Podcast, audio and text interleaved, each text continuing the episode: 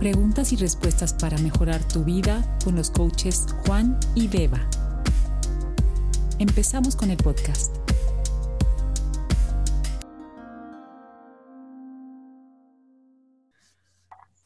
Hola a todos, bienvenidos a otro episodio de Pregúntale a Juan y Beba. Beba, ¿cómo estás? Muy bien, ¿y tú? ¿Qué También tal, Cecilia? bien. Un placer. Hola Cecilia, tenemos a un invitado especial en este episodio. Cecilia, ¿cómo estás? Hola, ¿qué tal? Encantada de estar aquí. Ah, nos encanta que estés aquí.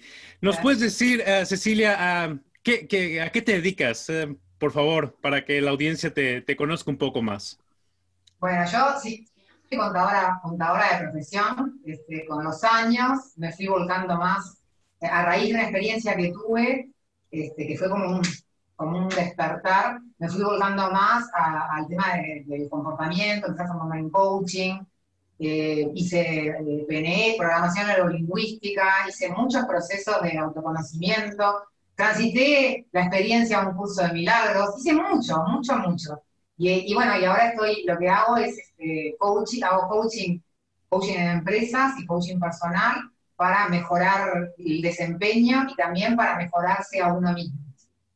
Mm, muy bien, muy el interesante. desempeño y mejorar el clima, el- o sea, la gente que se lleve bien, este, y bueno, la mejora de uno mismo. Muy bien. Y bueno, obviamente tenemos una pregunta muy especial para ti. Queremos preguntarte acerca del perdón. ¿Qué nos puedes decir acerca del perdón? Eh, bueno, me gustaría, antes de arrancar con el tema del perdón, Ujú. el, el que reflexionemos acerca de por qué nos pasan las cosas que nos pasan, ¿no? Desde una mirada del por qué, que esa vendría a ser, desde, desde, mi, desde mi opinión, desde mi mirada, el que siempre pregunta por qué es el ego, ¿no? El por qué, que quiere encontrar la justificación. Eh, el ego necesita, necesita este, señalar con el dedo, necesita culpar, necesita eh, enjuiciar, o sea, esa parte programada de, de los programas aprendidos necesita ver, el problema afuera. Entonces, desde la mirada del ego podría haber una concepción del perdón, ¿no? Pero desde la mirada del ser, es como que todo lo que sucede tiene un propósito divino. Esa es mi, mi mirada. Y, los distintos eventos que nos suceden, que nos desafían a, tal vez, es para que nosotros nos detengamos, hagamos un insight para adentro y que pensemos, ¿para qué me está pasando lo que me está pasando? O sea, es una mirada, eh, es una mirada, desde la mirada del ego eh, hay culpa, desde la mirada del ser hay responsabilidad. ¿no? Entonces, este, ante eventos que, que nos pueden suceder, uno puede pararse desde dos, dos lugares diferentes. Supongamos, eh, supongamos una discusión con alguien, ¿no? Supongamos una discusión con alguien. Eh, bueno, esa- la persona está discutiendo contigo y, y- y- empieza como a subir de tono, ¿no? A subir de tono. Entonces, en- en si, yo me, si yo me paro en, en- en los zapatos este, del ego, del programa aprendido, es como que empieza la competencia, ¿no? A ver, yo subo acá, acá, acá, es como, es como, eh, siempre tiene que haber un ganador y siempre un perdedor, ¿no? Entonces, si miramos el perdón desde ese lugar, eh, la persona que se pueda estar sintiendo ofendida, digamos, en el, en el triángulo, ¿no? Vendría a ser el víctima, que el víctima es como que perdona al victimario o al perseguidor y queda como, queda como quedan como enganchados, ¿no? Porque es como que yo te estoy perdonando a ti e inconscientemente es como que yo te hice algo, te hice un favor, porque te estoy perdonando, ¿no? Entonces, el yo creo que el perdón desde la mirada del ego nos hace seguir estando en el triángulo, eh, en el triángulo del ego, que es de víctima a victimario y de victimario a salvador. Entonces estamos en ese juego, ¿no? Es, eh, ¿Qué personaje estás este, ocupando en este momento? ¿En dónde estás parado?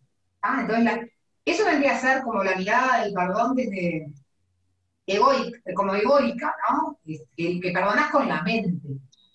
Pero perdonás con la mente, pero no aprendiste nada de la situación. Porque lo que buscas es justificarla.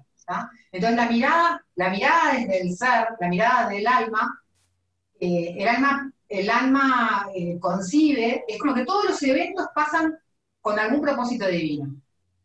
A pesar de que creas que es feo lo que está pasando, es como que eso que está pasando es para que vos sanes algo dentro tuyo. Eh, por ejemplo, ¿no? Por ejemplo, este, por ejemplo, eh, estoy manejando el auto y, se me, y los frenos, se me van los frenos y choco de adelante, ¿no? Entonces, desde la mirada del ego, en esa situación, como que uno se enoja con el auto y se empieza a justificar y que, y que y, empieza un rollo, ¿no? bueno, el seguro, esto, aquello. Empezás en, en un estado emocional como de negación, de negativo que va subiendo. Si vos lo mirás desde la mirada, ¿para qué me está pasando esto? Tal vez en tu vida estás estás como muy acelerado en algún punto y se hace necesario que te detengas y que lo analices, ¿no? Entonces, el perdón desde la mirada del ser viene a ser, en lugar de enfrascarme con esta situación, sea para el lado del que chocó o al que lo chocaron, ¿no? Porque al que lo chocaron también, depende de dónde esté parado, ¿no? Porque al que lo chocaron eh, tuvo un impacto, se tuvo que frenar, entonces también ¿para qué me está pasando esto? Como que las situaciones que nos pasan fueran símbolos. ¿Qué, me, cuál es, ¿Qué realmente es lo que está pasando acá? ¿En qué me tengo que detener yo? O sea, es como, como un insight, ¿no? Es como, como, hacia adentro. Y, bueno, eh, el, el tema, o sea, el tema, yo creo que cada vez, cada vez estoy más convencida de que eh, la casualidad no existe. Como que las cosas no pasan por casualidad. Hay una causalidad en todo lo que sucede, por más que nos parezca que no, que no la hay, ¿no?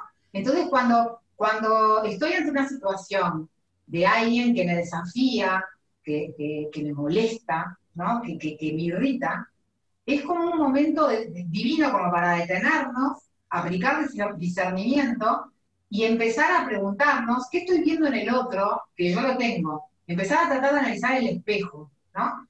Analizar el espejo. ¿Y qué pasa? Eh, desde la mirada del ego, eh, el ego está en el círculo de la culpa. El ego no se responsabiliza, el ego se siente culpable. Entonces, eh, esa, esa, esa energía, cuando uno se siente culpable, cuando te sentís culpable, es como que si uno entra en la mirada de la culpa, después viene el juicio. O sea, vos te sentís culpable, viene el juicio. Cuando uno se siente culpable, eh, es como que inconscientemente está demandando del universo que venga un evento de castigo, porque la culpa merece el castigo, ¿no? Entonces ahí entras como en el círculo del juicio, eh, del juicio, la culpabilidad. Después de la culpabilidad, el miedo al castigo. Después del miedo al castigo, ahí tienes miedo. Y después que suceden los eventos, te enojas, quedás como enojado con la situación. Entonces, nuevamente después es como que se incrementa el juicio ese sentimiento de culpa interior cada vez es mayor, cada vez es mayor. Y, bueno, creo que el, gran desafío es, para mí, como yo veo el perdón, ¿no? El gran desafío es este, perdonar cuando ante un evento que yo eh, antes con el paradigma del ego me enfrentaba y lo atacaba y me, generaba, quedaba con esa energía, es como detenernos, aplicar el discernimiento y esa situación que está pasando, el perdón es como un perdón sanador este, desde mi mirada, ¿no? Y también desde, la mirada, no es, a ver, eh, esto no, se me ocurrió, a mí vengo a años estudiando, experienciando, lo que, lo que me, dio mucho entendimiento fue un curso de milagros. Entonces es como que el perdón es pasar por alto el error de perfección, que ese evento suceda como que vos no tuvieras nada que ver. Entonces, cuando... Déjame, preguntarte algo, uh, Cecilia, acerca de cuando estás diciendo el ego y estos símbolos. ¿Hay una relación entre los símbolos y el ego? Lo que yo tengo entendido es que los símbolos son como tu conocimiento. Todos tenemos un tipo de... El, ego no, quiere ver los símbolos. Los es como que los símbolos, los símbolos de, de, qué es lo que realmente está pasando son como señales divinas para, para poder sanar. El ego no, no, no, reconoce símbolos. El ego, el evento, lo, se pelea con el evento. Disculpame que te, interrumpí. No, no, no, solo quiero ah, preguntarte porque lo que yo tengo entendido es que muchas veces los símbolos marcan nuestras vidas. Estamos, crecimos con símbolos. A lo mejor una bandera es un símbolo para ti, la bandera uruguaya es un símbolo para ti, no es un símbolo para mí porque yo soy mexicano. Es un símbolo que significa totalmente diferente. Entonces crecimos con estos símbolos. Pero por eso quiero saber si hay una relación entre el ego y los símbolos con los que creciste, los que te fueron instalados cuando fuiste, cuando fuiste educado como niño. ¿Hay alguna relación entre ellos? Eh, cuando yo estoy hablando de símbolos, eh, yo estoy hablando de qué símbolo me está presentando esa situación. Como, como, una, como una mirada más abarcativa de qué es lo que realmente está pasando. No hablo de símbolos físicos, como una bandera o un escudo, o, sea, eh, hablo de resignificar lo que está sucediendo para ver cuál es mi momento de aprendizaje. En vez de pelearme con la situación, perdonar pasando por alto ese error de percepción y ver qué es lo que me está mostrando esto. Y mismo cuando, yo sé, si te encontrás con una persona que es muy iracunda, ¿no? Y que, que te pelea mucho, si a vos te irrita, es como que esa persona que se te está presentando es un maestro para que vos trabajes la serenidad, la tolerancia, la aceptación.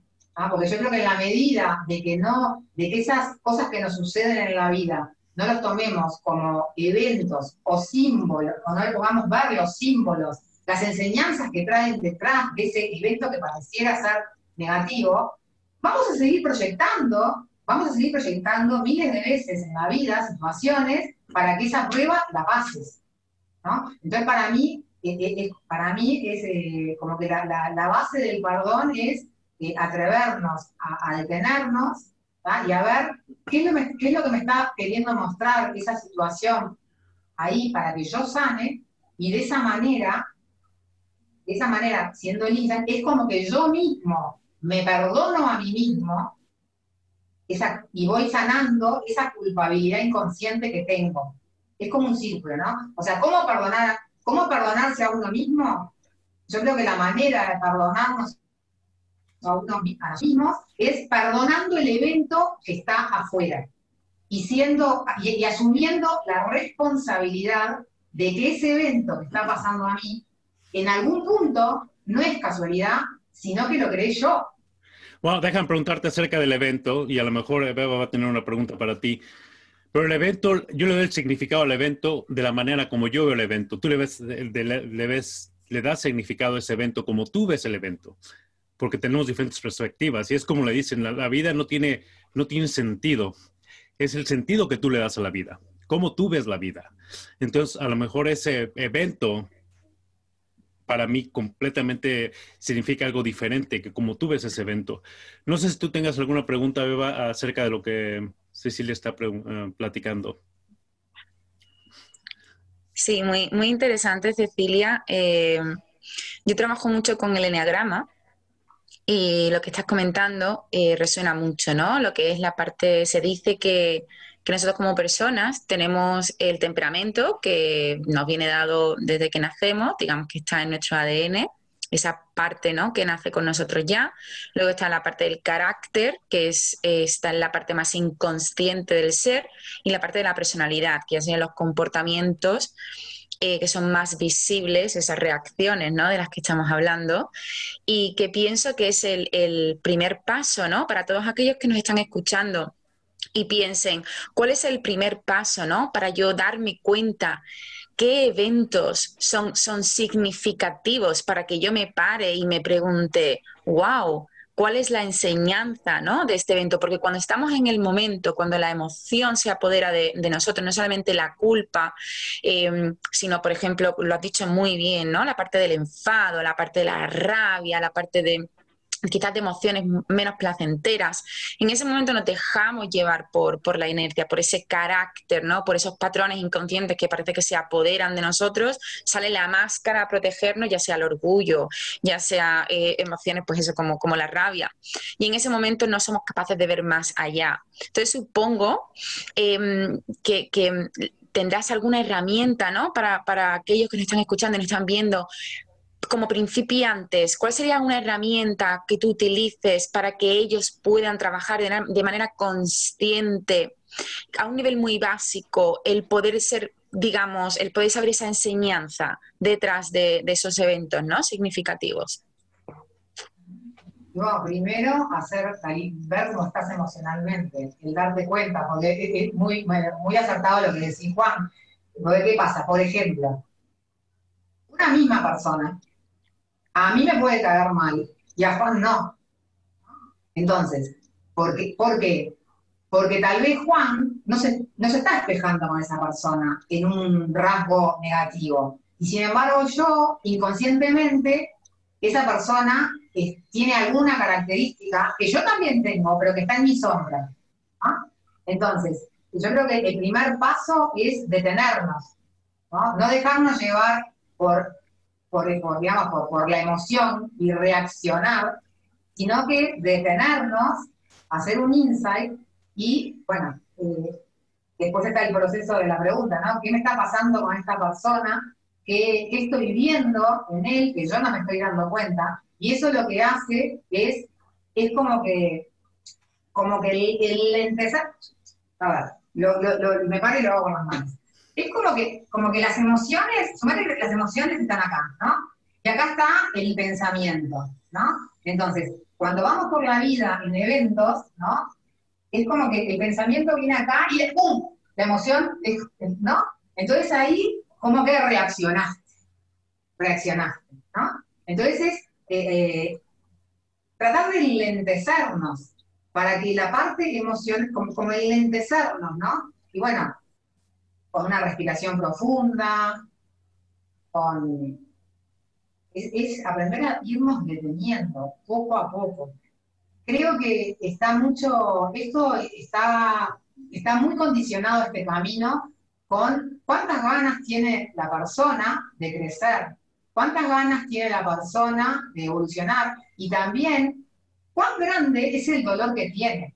Porque digo, a ver, eh, yo creo que la gran mayoría tenemos algún dolor, no, no, no venimos al mundo con, con, o sea, nuestros padres también a su vez aprendieron, aprendemos de nuestros ancestros, ellos aprendieron de ellos, o sea, eh, se requiere mucha, se requiere eh, muchas ganas de salir adelante y sobre todo se requiere mucho, de mucha humildad, de mucha humildad para aprender de nuestros propios errores se requiere, y, de ganas de querer trabajarte, porque esto, es trabajo interno. En vez de pelearme con el evento, que cuando yo me peleo con el evento, después me queda rum rum, ¿no? porque me queda como la cabeza con, con juicios, pensamientos y esto y miedo y lo que hice, lo que no hice, bla, bla.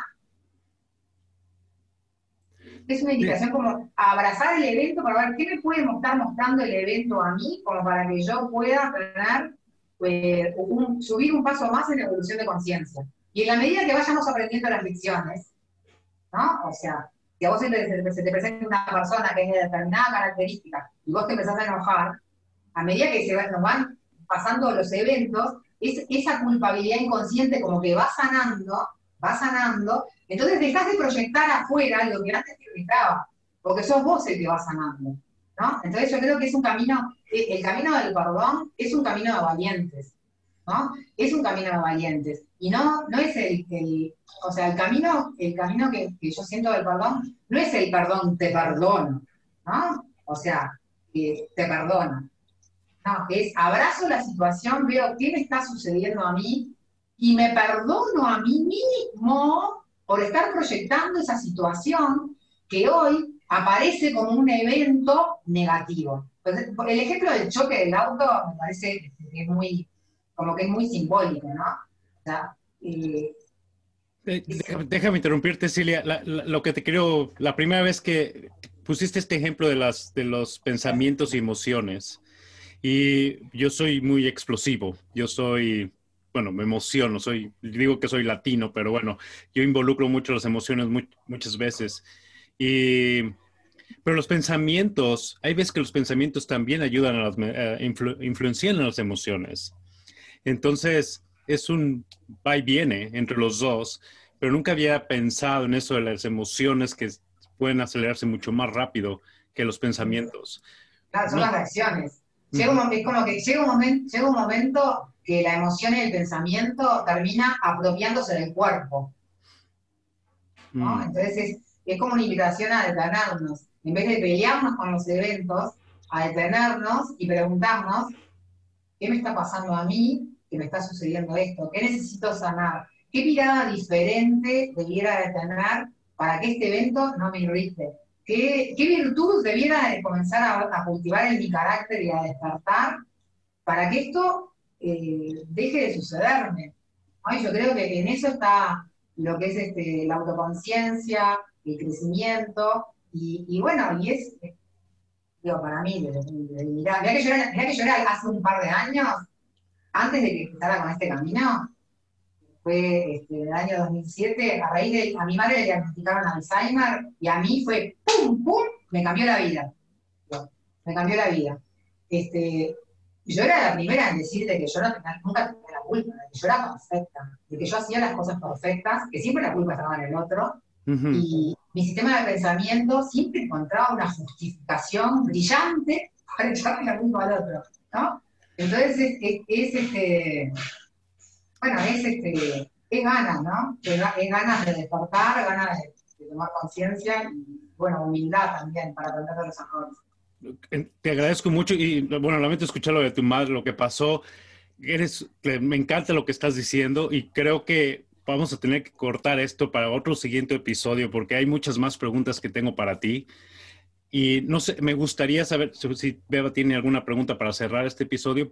Estoy encantado con todo lo que acabas de, de compartir y lo tengo que digerir un poco, pero probablemente podemos tener otro episodio, otra, eh, para la segunda parte de la entrevista contigo, porque hay mucha más información que nos puedes aportar. ¿Quieres decir algo más, Beba? a Cecilia, preguntarle algo más. Sí, sí, em, la verdad que estás despertando cositas, ¿no? Em, eh, creo que todo el mundo ahora se está planteando, ¿no? ¿Qué eventos están? Eh, muchas veces vamos eh, por la vida súper acelerados y cuesta tomar conciencia de esos eventos. Entonces yo pienso que también aquí, Cecilia, la compasión de uno mismo, ¿no? O sea, el perdón para mí también es compasión, mirarte y decir, wow, o sea, estoy haciendo o estoy siendo o eh, me estoy olvidando de algo, qué parte, qué necesidades de mí no estoy cubriendo y me estoy dedicando a lo mejor. Eh, voy, a, poneros un ejemplo con lo que digo. Eh, estaba leyendo un, libro de Jorge Bucay y mm, comenta que hay como dos tipos de, de tendencias, vamos a llamarlo así, tendencias. Está la tendencia neurótica y la tendencia criminal. Entonces habla de la tendencia neurótica, son aquellas personas que vuelcan toda la necesidad en el otro, que se enfocan demasiado en los demás y pierden el sentido del individualismo. Empiezan a agobiarle con, con, con qué necesitas, qué quieres, yo te ayudo, yo te hago esto, yo te hago lo otro, y es para realmente no mirarse dentro, ¿no? No ver ese dolor, ese vacío, no cubrir esas necesidades que son tan necesarias. Y la tendencia criminal, que es lo contrario.